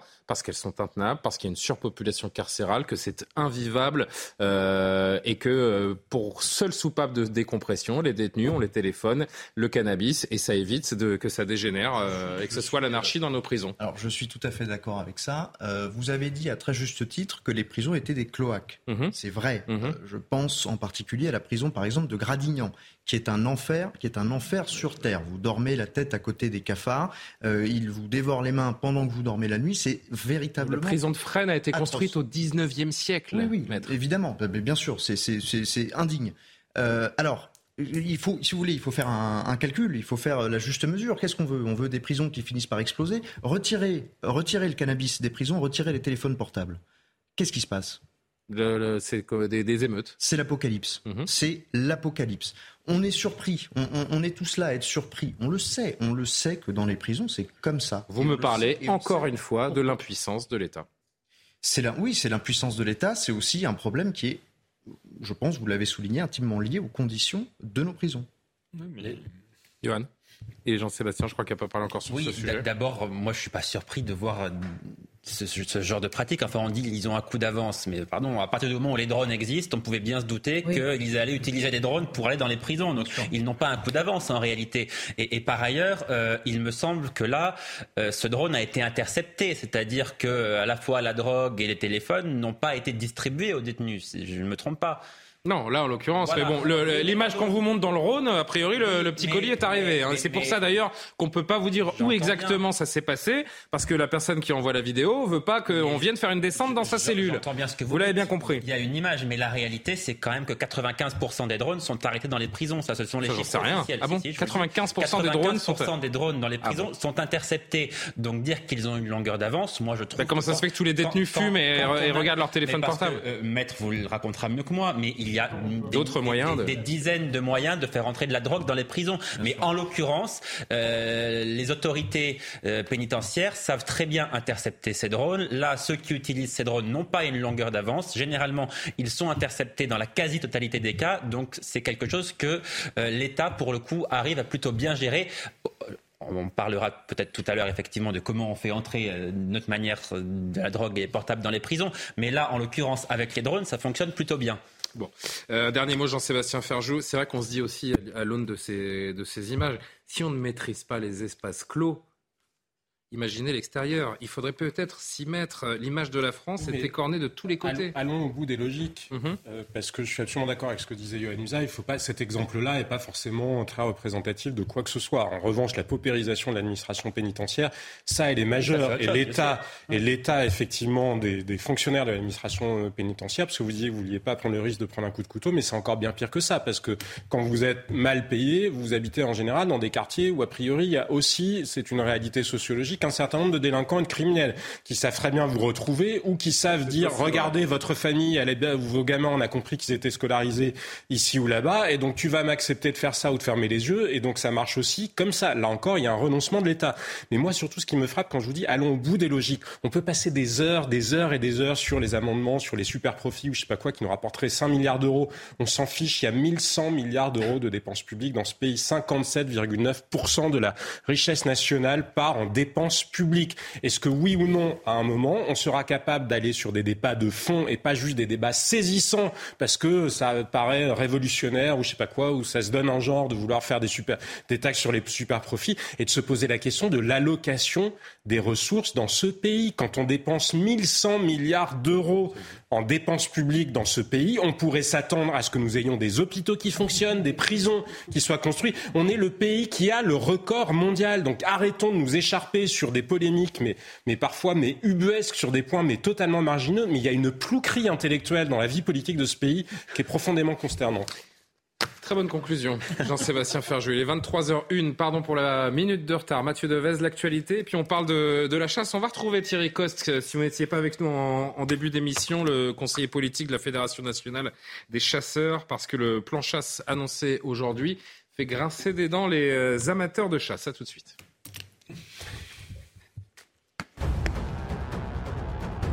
Le match vient de se terminer en football. Le Paris Saint-Germain surclasse le Maccabi Haïfa et se qualifie en huitième de finale de la Ligue des Champions. Une large victoire 7-2 au Parc des Princes. A noter les doublés de Mbappé, Messi. L'Argentin a même délivré deux passes décisives. Une démonstration donc des Parisiens. Le PSG premier de son groupe à égalité de points avec Benfica. Une sécurité hors norme pour les JO 2024 à Paris. Gérald Darmanin a détaillé les moyens nécessaires. La cérémonie d'ouverture sur la scène mobilisera 35 000 policiers et gendarmes pour 600 000 spectateurs attendus. 100 000 personnes détentrices d'un billet payant pourront assister au spectacle depuis les quais bas et 500 000 seront admises sur les quais hauts dont l'accès sera gratuit. Le projet de la NUPES d'une taxation des superprofits ne remplit pas les conditions selon le Conseil constitutionnel. Il avait été saisi le 26 septembre par Yael Braun-Pivet, la présidente de l'Assemblée nationale. La gauche souhaitait obtenir un référendum d'initiative partagée pour taxer les profits réalisés par certaines entreprises en cette période d'inflation. Enfin, je souhaite la victoire de l'Ukraine. Ce sont les mots prononcés par le nouveau Premier ministre britannique. Lors de sa première intervention à Downing Street, Rishi Sunak a dénoncé la guerre terrible menée par la Russie en Ukraine. Il a appelé ce soir Volodymyr Zelensky pour lui assurer du soutien inébranlable du Royaume-Uni. De retour en direct sur euh, CNews pendant que Véronique Jacquier monte ses textos. Véronique, on est en direct. Tout va bien Tout va bien. Qu'est-ce, que, qui se passait là? Vous échangez des petites, euh, petites anecdotes. D'accord, c'est très sympa. ce qu'elle faisait livrer, ce qu'elle se faisait livrer en prison. Par Rhône. D'accord. Bon, Véronique Jacquier est toujours présente. Alexandre Devecchio, Jean-Sébastien Ferjou, Sébastien Codesso, Yohann Usaï. Nous a rejoint Thierry Coste et je l'en remercie parce qu'il est avec nous dans la première partie tout à l'heure pour parler de la chasse. Conseiller politique de la Fédération nationale des, des chasseurs. C'était passionnant de vous entendre tout à l'heure et j'avais envie de vous confronter au, au plateau pour qu'on on renouvelle quelques instants cette discussion ensemble. Je rappelle à nos téléspectateurs le plan chasse annoncé aujourd'hui pour mieux encadrer euh, la pratique de la chasse. Le gouvernement annonce une feuille de route pour améliorer et garantir la sécurité, envisageant euh, dans certaines régions des demi-journées sans chasse et puis un, délit d'alcoolémie. Ça fait bondir les chasseurs. On va en débattre, mais d'abord, je voudrais euh, vous soumettre cette vidéo, cet incident qui a eu lieu dimanche dans le Maine-et-Loire. Sept cyclistes ont reçu des tirs de plomb de la part d'un chasseur qui visait la perdrix. Regardez. Eh, là, j'ai un plomb là On vient dans le casque aussi, là, j'ai un plomb là, pour con, là Non, on est là devant vous On est là devant vous Vous êtes pour moi On a vu le, on a vu le canon comme ça, je suis quand vous êtes débile Ça va pas Là, faut arrêter Moi, je porte plainte. C'est pas possible Je peux avoir votre identité On vous a vu épauler face à nous On a dit, tiens, il y a des chasseurs dans le casque J'en ai pris un dans le casque Je peux vous dire, hein non mais arrêtez, en plus de nier parce que là c'est vraiment insupportable. Au pire vous dites ok je suis trompé mais là de nier c'est n'importe quoi. Alors rendez votre fusil, rendez votre permis, vous êtes plus en état de chasser. Thierry Coste, est-ce que cette séquence, elle est caricaturale, réductrice pour décrire la chasse ou pas? Parce qu'en même temps, pardon, mais euh, confondre une perdrix et cette cycliste, il faut le vouloir quand même.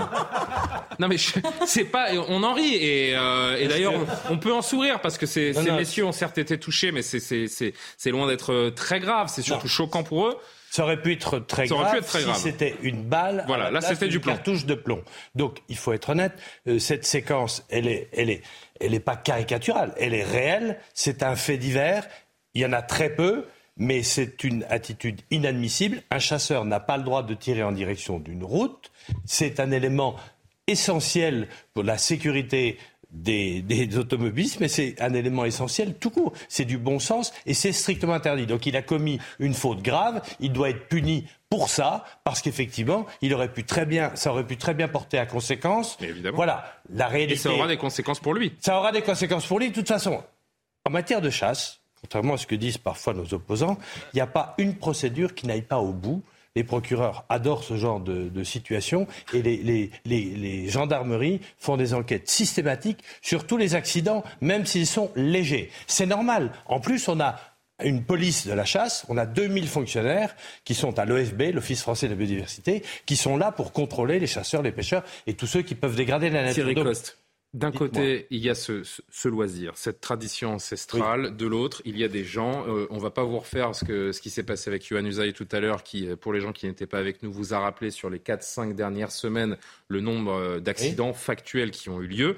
Mais il y a des gens, ce n'est pas un cas isolé, cette vidéo, ça arrive, régulièrement. Il y a des gens qui sont grièvement blessés ou estropiés. On voit les, les chiffres 90 sur la période 2021-2022, dont 8 mortels. Est-ce que vous comprenez aujourd'hui que la chasse puisse heurter et déranger Non mais, bien évidemment. Mais la chasse, c'est la troisième activité populaire en France.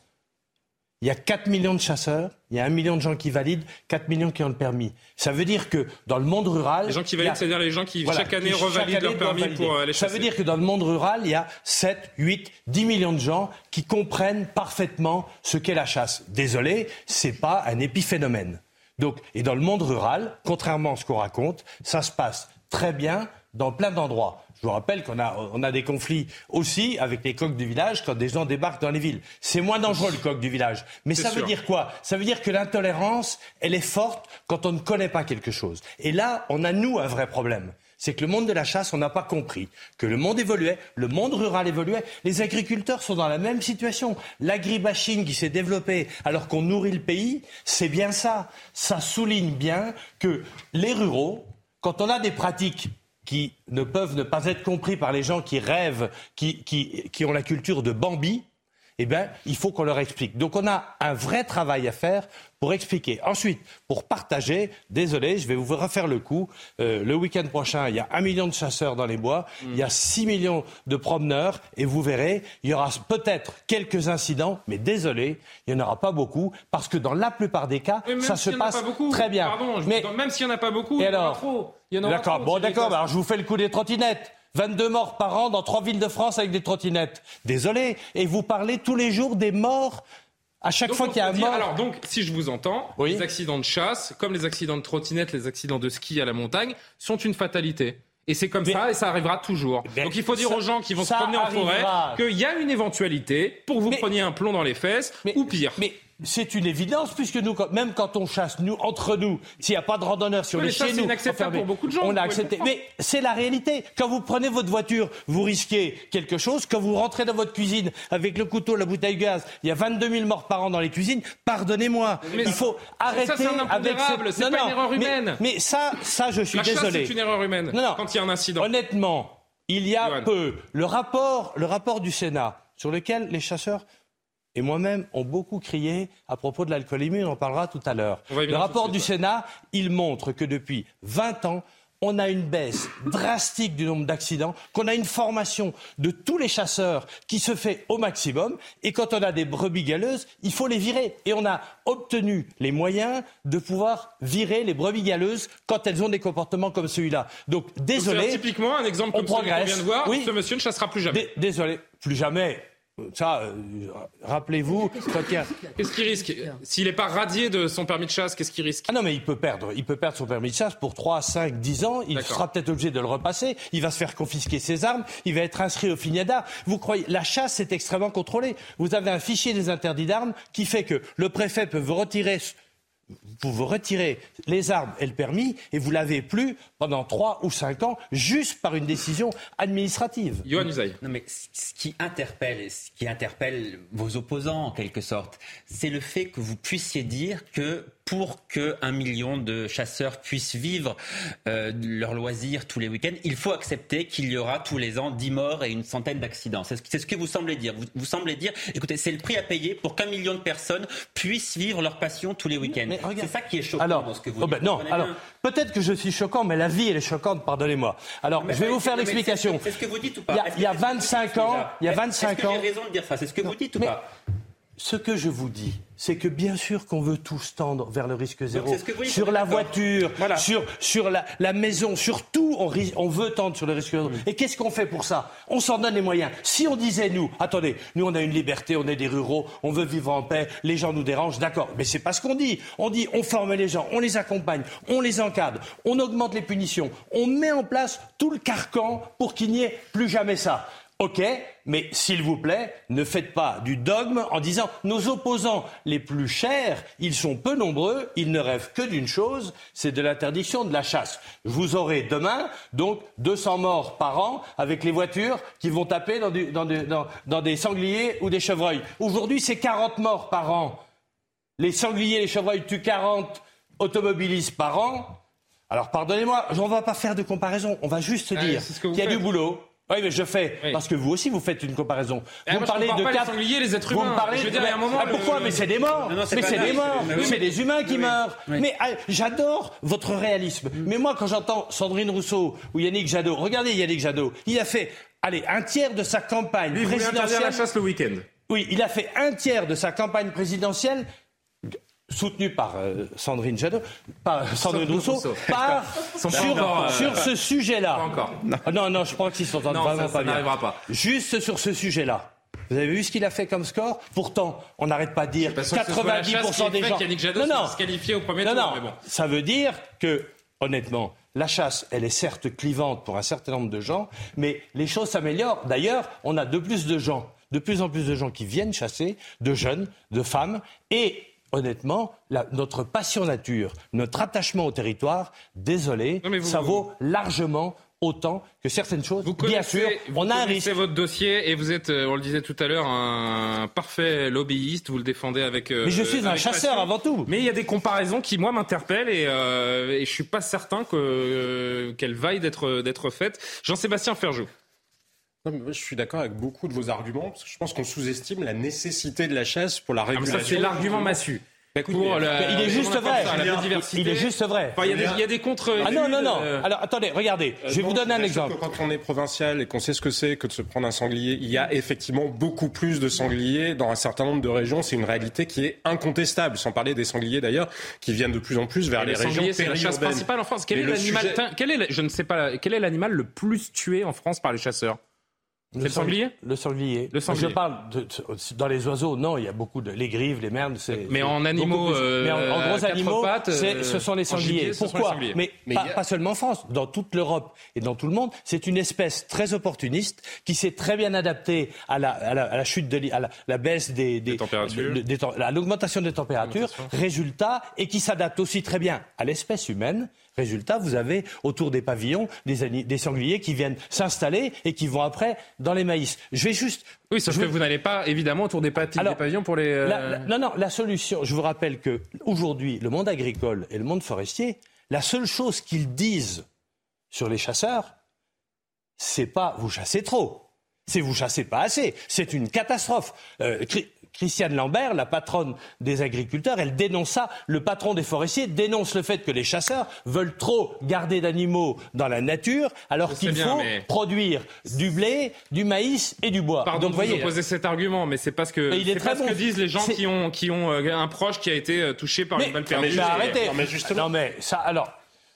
J'essaie parfois d'être de mauvaise foi et j'y arrive. Moi, mais je vous, fais encore vous avez fait un grand progrès depuis, depuis tout à l'heure. Alors je voudrais qu'on avance parce qu'on a on a quand même longuement euh, y discuté a une de la- des partisans non, de la, de la On a parlé de la régulation. Sur le plan, sur l'alcoolémie, sur le délit d'alcoolémie, euh, moi je trouve que c'est assez surprenant parce que ça donne quand même l'impression aujourd'hui, en gros, que c'est autorisé de chasser en état d'ébriété. Parce que si on l'interdit, Enfin, c'est- le signal qui est envoyé. Si on interdit le délit d'alcoolémie, c'est-à-dire qu'on part d'un postulat que les chasseurs euh, chassent en état d'ébriété. Justement, là, pour le coup, on va a- vraiment sur le des inconnus. c'est là où je trouve quand même qu'il y a, encore une fois, je suis d'accord avec un certain nombre de vos arguments, même si je ne suis pas chasseur, mais par ailleurs, il y a quand même cette question du partage de l'espace dans les zones périurbaines, parce que cette réalité, elle est là. Et vous parlez, Mais- mais bien ça n'a rien à voir la, la chasse avec ce qu'elle était il y a 30 ans, il y a 40 ans, dans des régions euh, rurales où effectivement il y avait une vraie culture qui était installée. Là, il y a des gens qui vivent dans la peur parce qu'effectivement, ils se promènent, ils se promènent pas en plein dans les champs, puis quand bien même, de toute façon, ils le feraient, ils, auraient- ils en auraient le droit, mais même juste autour de chez eux. Bien souvent, quand vous habitez dans des régions, justement, en périphérie des villes, à la limite avec la campagne, même quand vous êtes chez vous, vous risquez de vous prendre des tirs. Donc je pense que... Non, mais sur ce que vous disiez, j'entends que la chasse est très contrôlée, mais je crois qu'il y a encore du travail à faire et qu'il y a quand même cette question de partage de l'espace. On n'est pas obligé de dire on l'interdit tout le week-end, mais peut-être au moins une partie du temps. Et sur l'ébriété, franchement, c'est pas acceptable parce que ne soyons pas hypocrites. Hein, ne soyons pas hypocrites quand on connaît la campagne, c'est une réalité. Euh, L'alcool, enfin, le, le, fait- les- le repas de chasse mais- arrosé du dimanche. Mais attendez, vous savez quand même que si c'est après la chasse, la bien. plupart des accidents, Non, mais non, des jeunes. la plupart Ah des accidents de chasse concernant les chasseurs jamais et en particulier en matière d'ébriété, vous pensez que c'est assez sympa de savoir que le voisin que vous avez à 50 mètres de vous avec son arme, il est sous Non. Soyons réalistes. Oui, ça enfin, fait si belle lurette. Ça table. fait belle lurette qu'on mobilise et qu'on forme en demandant de limiter au maximum plus et, mieux et- partager l'espace. et- et résultat. dans les ré- zones, a priori, dans les zones périurbaines. mais écoutez, on n'a pas de problème. L'ensemble des forêts. Parce qu'il y a un lobbying pour s'opposer justement Mais à ce partage. pardonnez-moi, le, lobby- lobbying, c'est moi qui le conduis depuis 28 ans. Donc combien de jours vous êtes donc- prêt- à combien de jours êtes-vous prêt à Voilà. renoncer Non, mais- justement pendant les vacances scolaires, pendant les week-ends? Mais, mais, ah, mais ça, ça c'est à peu près stupide. C'est ce qu'on demande quand on veut interdire la chasse tout court. Vous venez de dire le contraire tout à l'heure. Parce que Mais les, je vous parle les pas de- chasseurs, les millions de chasseurs, ils, ce sont des gens qui travaillent plaît, et qui, et qui payent un territoire. Dont la plupart, je vous rappelle, chassent chez eux Alexandre. ou dans une société communale de chasse. Moi, ce que je veux dire, c'est que sur l'alcoolémie, on n'a pas de problème, on l'a dit. On a fait des déclarations depuis ce matin en disant mais aucun problème qu'on s'adapte à l'alcoolémie la conduite, pour la conduite automobile. Ok, puisqu'on prend la voiture pour aller à la chasse et qu'on revient avec la voiture pour aller à la chasse. Donc pas de problème, on est d'accord. Alexandre Devecchio et Véronique Jacquier. Je voudrais qu'on conclue avec deux prises de parole et, et euh, Thierry Coste répondra une dernière Moi, fois. j'ai l'impression que malgré tout, il y, a- y moins d'accidents que jadis, que la chasse a toujours euh, existé. Et je suis pas un spécialiste, je suis pas chasseur, mais je trouve que c'est typiquement le- la manière de faire de la politique euh, aujourd'hui, euh, d'inventer des interdictions. J'en ai marre qu'on qu'on veut tout interdire, tout contrôler. Il faut pas rouler vite, il faut pas trop boire. Je il pense faut, à la corrida aussi, il faut dans le la même corrida, chasse, Manger qui est, 5 euh, fruits et légumes on par jour. Et ça va de pair, ça va de pair quand même avec tous les sujets qu'on aborde euh, chaque soir. Un État qui ne fonctionne pas sur rien, une La insécurité des autres, c'est aussi systémique. Mais la chasse a toujours existé. Et là, on vient, pardonnez-moi, emmerder les chasseurs, mais parce qu'on n'arrive pas à régler toutes les autres questions. Moi, j'ai pas l'impression que ce soit un débat fondamental dans la société française, à part pour quelques écolos militants euh, qui ont fait des chasseurs des boucs émissaires, mais c'est quelque chose qui ne se ne Il y a eu des morts quand pas. même, Alexandre. Il y a eu des morts. Il y en a toujours eu, apparemment. Et alors Il y en a moins Je qu'avant. suis sûr que c'est pas un sujet marginal? Réellement, c'est un sujet dans les régions, encore une fois, périurbaines. Véronique Jacquier. Non, c'est pas un sujet marginal, c'est vrai, notamment avec euh, l'évolution euh, des secteurs en périphérie de ville. Il y a campagne et campagne finalement. Non, il n'y avait pas ça. Il y a du il y avait mitage pas ça il y a urbain, 40 ou c'est 50 ans. Maintenant, moi j'ai une question un peu politiquement incorrecte. Est-ce que Ah, j'adore. si on enlève l'alcool du monde de la chasse, est-ce qu'on va vers un monde très aseptisé Ça intéresse encore les chasseurs de chasser. Parce qu'il y a- quand même cette Comment ça dimension. Attendez. Je Non, vous mais- arrête, Véronique. C'est là vous parlez. Mais L'intérêt de la chasse, Non mais la chasse, c'est de mais- euh, Je comprends pas. Ça fait peur. Je, je- je ne dis pas, je ne dis Non, pas mais- qu'ils vont chasser mais pour je forcément si vous êtes- s'arsouiller. Bah, j'espère que vous êtes heureux Mais dans je la vie. mais Moi, je, vends le bonheur quand mais je, je chasse. dis que ça fait quand même partie des traditions. Non, mais- si vous dites à un gars, ben, prends ton fusil, mais tu vois pas tes copains de la journée, tu bois pas un coup, Mais mais il va sans doute plus chasser. Non, mais- mais il y a tout un folklore autour de la chasse. Non mais quand il y a un même. Folklore, folklore mais il y a un folklore, mais je vous rappelle Là, je- qu'on a, on, on a des lois, on a des règles et la convivialité, on peut boire un verre, deux verres et après il faut s'arrêter, sinon c'est bonjour les dégâts. Ben Donc, non, oui, oui. Je objectivement, là, obje- ob- ob- objectivement, ça se passe, avec, euh, ça se passe très pas bien. tout vouloir accepter. Non, non, mais ça se passe très bien. Lorsqu'on parle du partage de la nature. Chasser Voilà.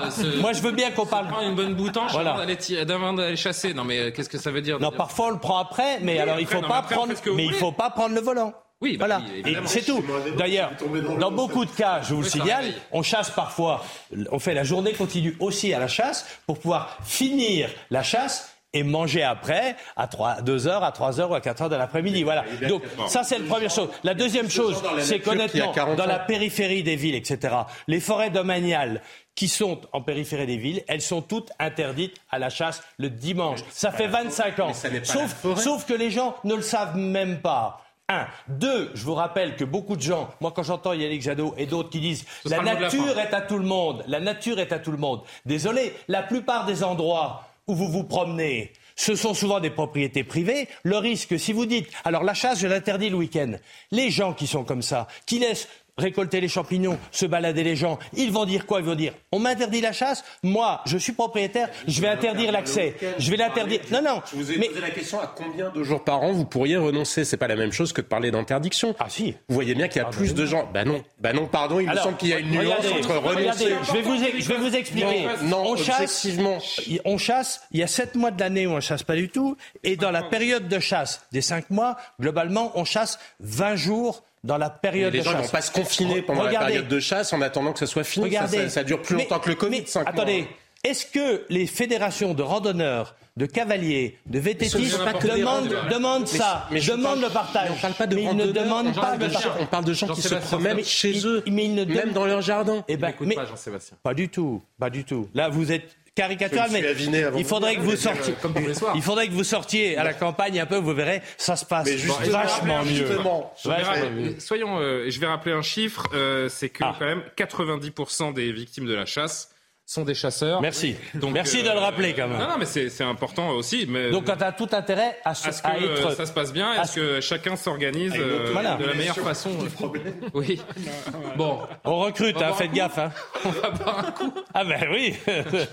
Moi, je vais à la chasse demain, donc ça va. Ah, mais je n'ai jamais chassé de ma vie. Mais Bon, ben. euh, On peut accompagner. On arrive à convaincre beaucoup de gens lorsqu'ils Bah, nous accompagnent à la chasse. ouais. Ils découvrent Non, mais d'ailleurs après, qu'il y il y a a ce aussi peu de risques. de base hein, qui est Et de, puis, de mais- mettre fin à mais la c'est notre passion animal. Moi, nature. je, je suis pas pour, mais euh, C'est mais notre après, passion nature. On hein. aime la nature, on aime l'endroit où on va chasser, ça, c'est on aime le territoire. Les, les, les, les passionnés de la nature, ça c'est un débat philosophique. Non. Mais c'est difficile. Non, parce que c'est difficile d'entendre. J'aime la nature et je tue des animaux. Et alors Ah ben alors, Ah, alors un éleveur, alors un éleveur. Vous pensez que tous les éleveurs n'aiment pas leurs animaux mais comment on peut être aussi simpliste que ça? Vous êtes dans un monde de bisounours. Peut-être. Vous vivez avec Walt Disney. Ben, j'aime beaucoup, Et alors, moi j'aime les animaux, j'aime les animaux. J'ai été éleveur, j'en tue, j'en mange et j'assume.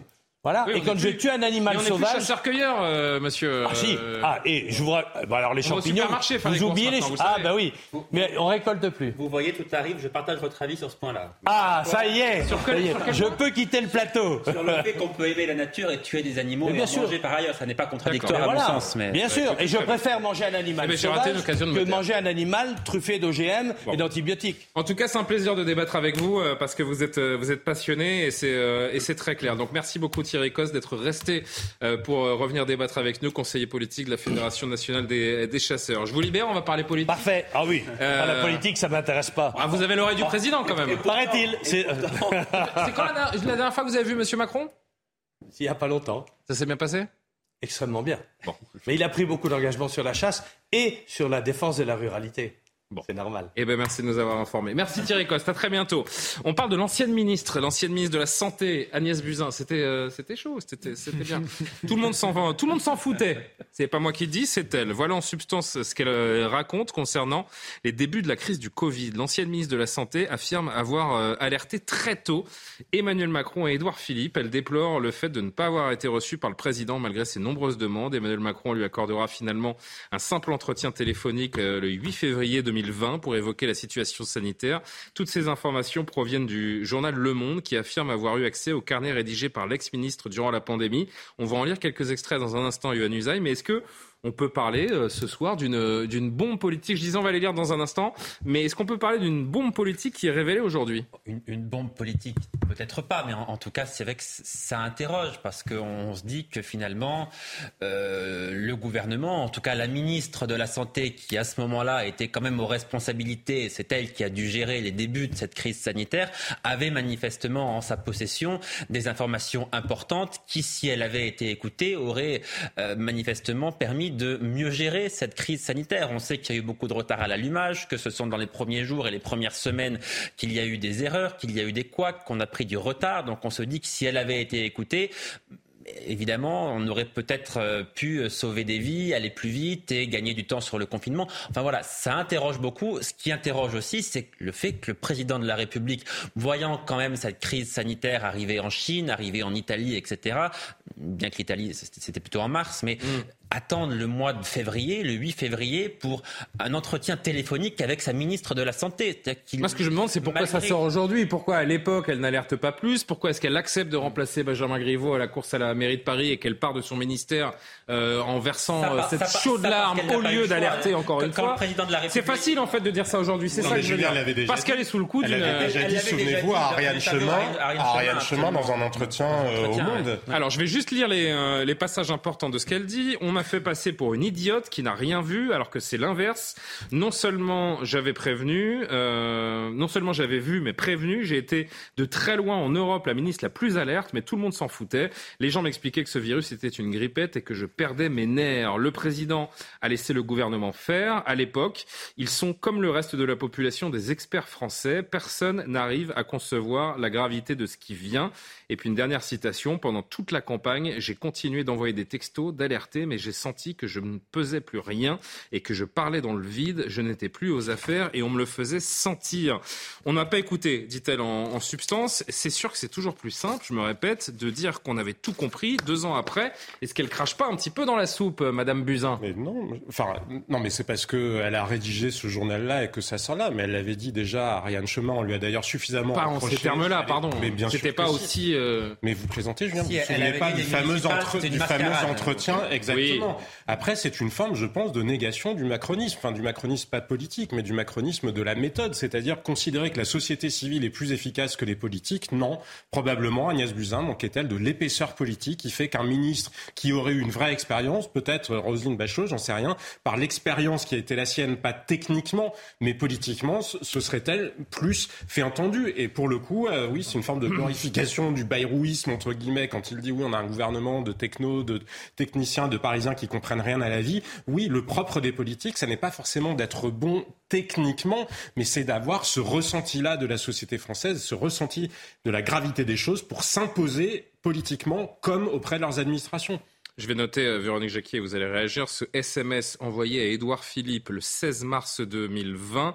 Édouard, vous êtes en dehors de la plaque et si tu as encore confiance en moi, prenez une décision de confinement car nous avons 15 jours de retard et je ne perds pas mes nerfs, je suis lucide depuis des semaines et derrière vos décisions, ce sont des gens qui vont mourir. Il faut rappeler aussi qu'Olivier Véran, euh, Véronique Jacquier, a reconnu que sur les masques, le gouvernement s'était trompé. Il a même présenté des excuses aux Français. Oui, bien sûr, mais les propos d'Agnès Buzyn témoignent euh, chez elle d'une grande amertume. Euh, il faut se souvenir quand même qu'elle est mise en examen pour mise en danger d'autrui euh, par la Cour de justice de la République dans la gestion du Covid. Édouard Philippe, lui, échappe à une mise en examen. Il est simplement, entre guillemets, mis sous le statut de témoin assisté. Donc beaucoup d'amertume chez cette femme. qui, effectivement, à l'époque, on n'a pas trop compris pourquoi, alors que c'est quand même un médecin éminent, euh, quitte euh, le navire alors que l'épidémie arrive euh, pour, pour, pour se lancer dans la bataille pour Paris où elle a essuyé quand même un échec puisqu'elle a fait 18%, elle est arrivée en troisième position. Donc quand même, on a quand même une femme brillante qui se retrouve en échec sur le plan politique et, et, qui se retrouve en tant que médecin en, j'ai l'impression qu'elle essaie quand même de nous faire un baroud d'honneur, d'essayer de se réhabiliter. Euh. mais, en revanche, moi, je ne lui porte pas beaucoup de crédit sur son analyse de, l'épidémie à l'époque, euh, puisque euh, seuls quelques traits. J'ai été de très loin en Europe, la ministre la plus alerte. Regardez, quand les Français sont rentrés de Wuhan, il n'y a même pas eu de test. Ah oui, donc euh, ment. Quand ils ont été confinés euh, dans le sud. Le premier cas de Covid euh, d'un- d'un d'un Chinois en France, euh, testé Covid, euh, c'était euh, le 20 janvier euh, 2020. Et à l'époque, personne n'en parlait. Il a fallu attendre quand même début février. Donc quand elle dit j'ai alerté, j'ai alerté, j'ai alerté. Euh, même elle, euh, d'ailleurs, avait minimisé la, gravité des faits. vous dire qu'ailleurs, on voilà, même elle avait minimisé la gravité sur des faits. Atlantique, en Et je- 30 janvier non, non, 2020, et je alerte pense que là, quelque part, elle a, non, mais je pense qu'elle a été un peu schizophrène. Il y a le médecin qui a un petit peu minimisé les faits par rapport à d'autres qui voyaient éventuellement déjà quand même une pandémie euh, possiblement Publiquement. arriver. Et puis la politique qui a voulu ménager la chèvre et le chou. Donc maintenant, elle en paye très chèrement le prix. Alexandre, pour conclure Non, mais, mais je pense que euh, s'il y a des responsables, je suis pas sûr qu'il faille euh, mettre la responsabilité pénale dans cette affaire parce que de toute manière, sinon les politiques ne, ne, ne font plus rien. Donc il y a le jugement du, du suffrage universel. Moi, ça me paraît plus logique. Mais s'il y a des responsables vraiment euh, pénalement, je vois pas comment elle, elle peut être traduite sur le banc des accusés et pas euh, ses chefs. Euh, malgré tout, euh, elle, elle était membre d'un gouvernement et donc si elle, elle y est, Édouard Philippe doit y être aussi et Emmanuel Macron a, l'humilité l'humilité parce qu'il est, il est président de la République. Mais voilà, tous ont une part de responsabilité. Je suis pas sûr qu'elle soit pénale encore une fois. Et le directeur général de Ah, la santé c'est de l'époque. parce que je fais des est signes pour s'arrêter. Et toujours le directeur général de la Oui, santé. Aujourd'hui, il a été reconnu qu'il avait menti devant le Eh Parlement, ben ouais, etc. c'est Il ça est la responsable des Il ça est vous le étonne directeur.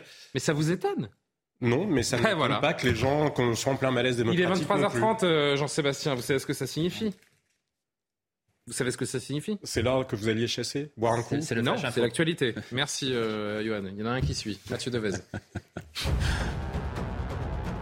L'homme arrêté vendredi dernier dans la mosquée de Drancy a été expulsé vers l'Algérie. Cet Algérien de 42 ans en situation irrégulière était visé par une obligation de quitter le territoire français. Vendredi après-midi, il était entré avec un couteau dans la mosquée avant d'être interpellé sans faire de victime. Ambiance électrique aujourd'hui à l'Assemblée nationale. Une passe d'armes a opposé le ministre de l'Intérieur Gérald Darmanin au député LFI Thomas Porte au sujet de l'extrême droite. Quand allez-vous combattre ces groupuscules néo-nazis a notamment lancé l'élu insoumis. Ils s'accusent mutuellement de proximité avec le Rassemblement national. Et puis encore l'Assemblée nationale qui rend hommage aux gendarmes tués sur la 13 la nuit dernière dans l'heure. Un gendarme de 47 ans est mort, percuté par un camion au cours d'une interpellation de trafiquants de drogue. Tous les députés se sont levés et ont applaudi pendant plusieurs secondes. Le gendarme faisait partie de la section de recherche de Rennes. Il était père de quatre enfants. Il nous reste euh, 4-5 minutes euh, pour refermer ce, ce soir info. Euh, L'info est tombée hier, je voulais qu'on en parle hier, mais on n'a pas eu le temps et ça fait tellement parler, ça fait réagir que euh, on peut le traiter euh, tout de même ce soir, à savoir le, salaire mirobolant, les revenus mirobolants qui font jaser de Kylian Mbappé. Le Paris Saint-Germain d'ailleurs qui a, qui a gagné ce soir, on peut peut-être montrer les, les images. Paris qui a mis 7-2 au euh, Maccabi euh, Tel Aviv, non Haïfa, pardonnez-moi. Euh, Mbappé, il a marqué, euh, il a marqué deux buts. Euh, Messi aussi, euh, Neymar, ils se sont fait plaisir les Parisiens. Pendant qu'on voit les buts, je rappelle que l'attaquant vedette prolongé à Paris depuis mai dernier déposerait, disposerait pardon d'un contrat inédit d'un montant record de 630 millions d'euros bruts sur trois ans. C'est le Parisien qui a rapporté ça. Une information contre laquelle le PSG s'inscrit en faux, dénonçant un article sensationnaliste. Toutefois, si les sommes sont annoncées euh, si les sommes annoncées par la presse, étaient avérées, le ministre de l'économie ne serait pas le premier à s'en plaindre. Écoutez Bruno Le Maire après avoir vu ses buts parisiens ce soir. C'est une bonne chose, en tout cas, qu'ils les payent en France plutôt qu'ils les payent ailleurs. Les, les sommes sont tellement vertigineuses qu'elles euh, échappent à l'entendement commun. Mais euh, c'est le sport. Euh, le sport est à part. Et Kylian Mbappé n'a pas la responsabilité derrière lui de dizaines de milliers de salariés qui appartiennent à la même entité, qui s'appelle une entreprise, qui est une communauté de valeurs, une communauté de biens, une communauté d'intérêts. Et pour que le mot communauté ait encore un sens, il faut que les écarts salariaux entre ceux qui sont les mieux payés, qui dirigent, et c'est normal qu'ils aient une bonne rémunération, et ceux qui sont les moins bien payés dans cette même communauté soient décents. 630 millions d'euros bruts, ça fait 282 millions d'euros nets pour Kylian Mbappé. On vous a fait cette petite infographie pour voir euh, que c'est du 23 500 euros par heure hein, cette histoire. Euh, et là, on parle en, on parle en net, 170 millions prélevés par l'État chaque année. En fait, les chiffres sont vertigineux, Alexandre Devecchio. Ils font beaucoup parler depuis hier. Le salaire de Mbappé. Si je résume, c'est une bonne nouvelle pour le percepteur des, des impôts, mais une mauvaise pour la, la décence et la morale? On est dans un système capitaliste, j'ai envie de. Ah ben là, plus que jamais. On peut le, le, le, remettre en cause, mais à partir du moment où on le remet pas en cause, moi j'étais assez d'accord avec ce que disait Bruno Le Maire, parce qu'il disait que euh, c'est pas la même chose que un chef d'entreprise. Je sais que Jean-Sébastien Ferrajou sera pas d'accord. Il, il, disait le, il disait le patron de Total, mais effectivement, le, dans une entreprise, voilà, le Total, dans une entreprise, il est à côté d'Mbappé. Oui, hein, oui, oui, mais dans une entreprise, on partage les richesses. Là, euh, Mbappé est salarié euh, du mais PSG. Le PSG. Je pense est une entreprise. Oui, hein. mais je pense qu'il est rentable pour le PSG et qui le rapporte PSG aussi perd beaucoup entre de 200 et 300 millions d'euros par an. Euh, alors ça, c'est un autre problème. On ne devrait peut-être pas laisser perdre. Euh, mais, mais je suppose que s'ils ont des prêts à la banque, c'est que euh, ils perdent peut-être 200 millions d'euros par an le PSG. Il y a, mais il y a un État derrière le Paris Saint-Germain. Euh, solvable. Et puis il y a l'État du Qatar. Donc euh, c'est encore, c'est encore un autre problème. La, la, la question. La rapide question tour de table. Bruno Le Maire est totalement idiot. Il nous reste à peine une minute. Je voudrais qu'on fasse un, un, petit mot chacun si possible. Véronique Jacquier, est-ce que ça, ça vous choque ou euh, c'est comme ça, le monde est ainsi fait, comme on dit Trois types d'indécence. La première, celle des impôts. C'est le racket de l'État, c'est beaucoup trop.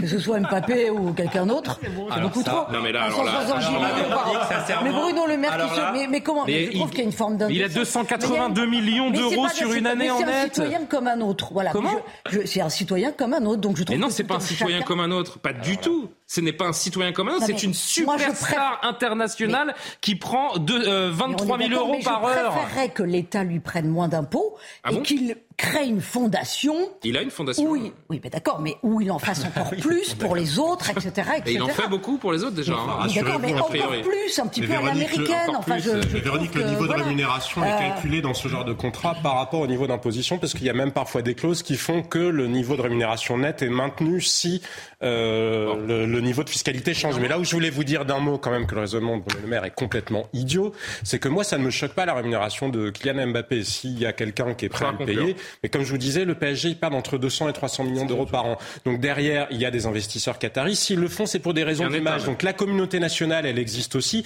Si c'est pour faire oublier ce que le Qatar fait parfois en matière de financement de l'islamisme, Bruno Le Maire, curieusement, alors ça, il l'oublie. Moi, je suis désolé, Kylian Mbappé, il court moins le risque qu'un patron de grande compagnie pétrolière d'être assassiné par la mafia russe. Ah, je pensais pas qu'on arriverait sur ce terrain-là. Bah oui, mais Maître, on n'a pas entendu sur, euh, sur ce sujet. Un Allez, un petit, le mot de la fin là-dessus. Sur, sur, ce sujet, moi, je trouve qu'une C'est vos honoraires, ça, 23 000 euros de l'heure voilà, Exactement, c'est ce que j'allais dire. Une tarification horaire à 23 500 euros, ça laisse rêveur. Je me dis qu'étant plus jeune, j'aurais peut-être dû faire un petit peu plus de sport. Ah oui, mais vous auriez pu faire tout le sport que vous voulez. Dès qu'il y a Mbappé, il y en a un par génération. En étant humble, je pense que je n'aurais jamais atteint le ah non, mais personne, milliardième de son niveau. Mais c'est un extraterrestre. Je ne comprends pas que ça fasse polémique. Le football est une industrie. Bah oui. euh, on, on, on, connaît le, le, succès de cette industrie. Euh, les salaires sont évidemment bon. en proportion. Mais sauf que quasiment aucun je vous remercie. business model. C'est la fin de même le rappeler. Merci Jean-Sébastien Ferjou. Je salue le Kylian Mbappé de la rédaction de CNews, Johan Usaï euh, du service politique. Qui, qui, ne gagne pas 20 000 euros par heure. Hein. Ah, ça, c'est vous qui le dites. C'est parce que c'est pas les médicaux dans la rédaction. Euh, merci à Myriam Essama qui a préparé cette, euh, cette émission. L'heure des livres avec Enfulda dans un instant, suivi de la boucle l'édition de, de, nuit très précisément avec Simon Guélin. Je vous souhaite une très belle soirée, une belle nuit et à demain pour Soir Info.